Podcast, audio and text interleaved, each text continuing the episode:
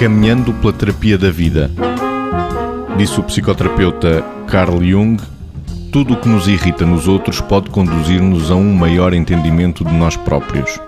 Vitor.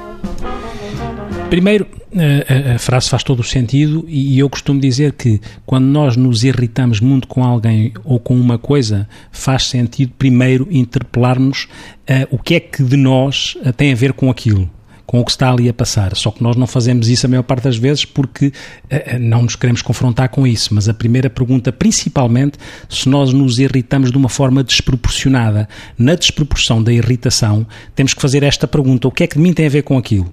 E este é um desafio que faz, faz sentido para as relações uh, do cotidiano, do dia a dia, independentemente das relações terapêuticas, quando nós nos propomos a interpelar os nossos pacientes ou os nossos utentes acerca deste movimento uh, mental.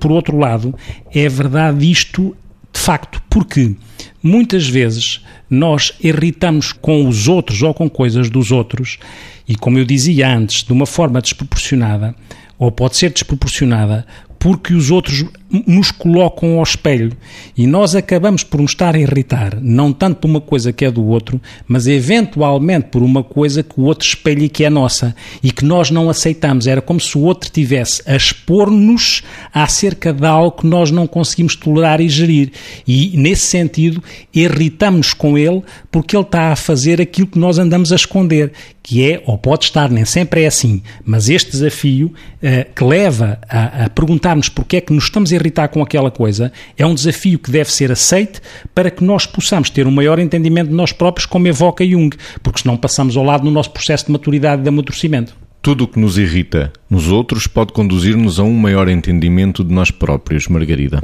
Esta frase eh, faz-me, antes de mais, pensar num aspecto que é a desproporção do estímulo e da resposta, ou seja, claro que sim, que a frase tem todo o sentido e complementando aquilo que o Vitor estava a dizer,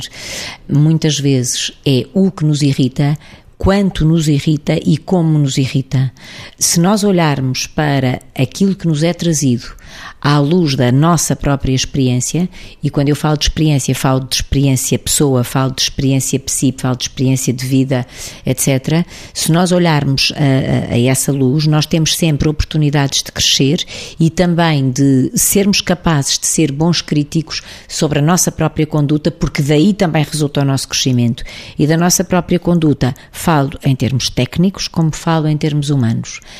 quando olhamos para o que nos está a ser dito, quando nos ouvimos a reagir àquilo que nos está a ser dito, quando olhamos para aquilo que da nossa reação está a fazer mais sentido para o outro do que para nós mesmos. Ou seja, no fundo há aqui assim todo um caminho de pensar que uh,